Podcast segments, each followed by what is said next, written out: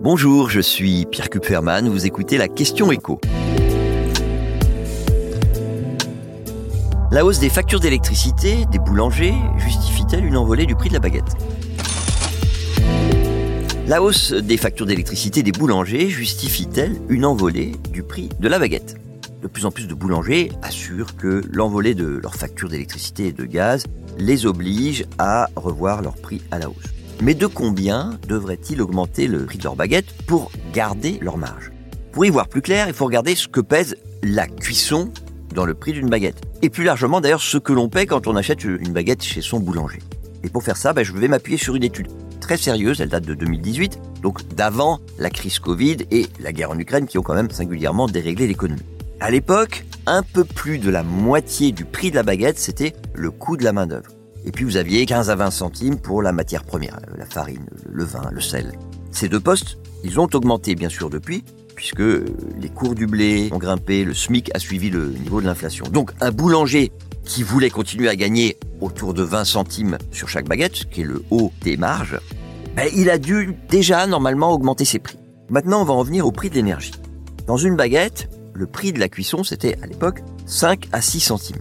Retenons 6 centimes pour le niveau moyen actuel. Et appliquons à ces 6 centimes les hausses de prix des factures avec en vérité deux cas possibles. Parce que soit le boulanger bénéficie du bouclier tarifaire, parce qu'il est au tarif régulé de l'électricité et du gaz. Il faut savoir que toute entreprise de moins de 10 salariés y a droit. Et ça, ça veut dire que la majorité des boulangers sont aujourd'hui protégés des hausses intempestives. Alors pour eux, ce sera au 1er janvier 2023 plus 15%. Et 15% de 6 centimes, ça représente une augmentation de 1 centime.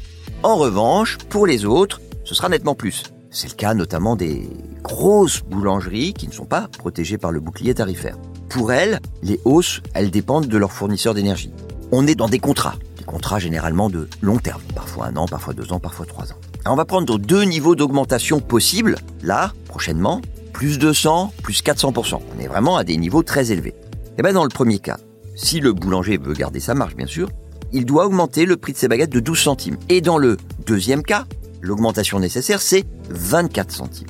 Mais il peut aussi décider que la baguette c'est un produit d'appel et que face à des concurrents, on l'a dit, qui n'ont pas besoin d'augmenter d'autant le prix de leur baguette, bah, il serait peut-être plus raisonnable de revoir à la hausse le prix d'autres produits. Je sais pas moi, les pains spéciaux, les viennoiseries, les tartes, les chouquettes, peu importe. Mais au final, quand même, on peut dire que le prix de l'énergie à lui seul ne peut justifier une hausse de 30 centimes. Vous venez d'écouter la question ICO, le podcast quotidien pour répondre à toutes les questions que vous vous posez sur l'actualité économique. Abonnez-vous sur votre plateforme d'écoute préférée. N'hésitez pas non plus à nous laisser une note et un commentaire. À bientôt.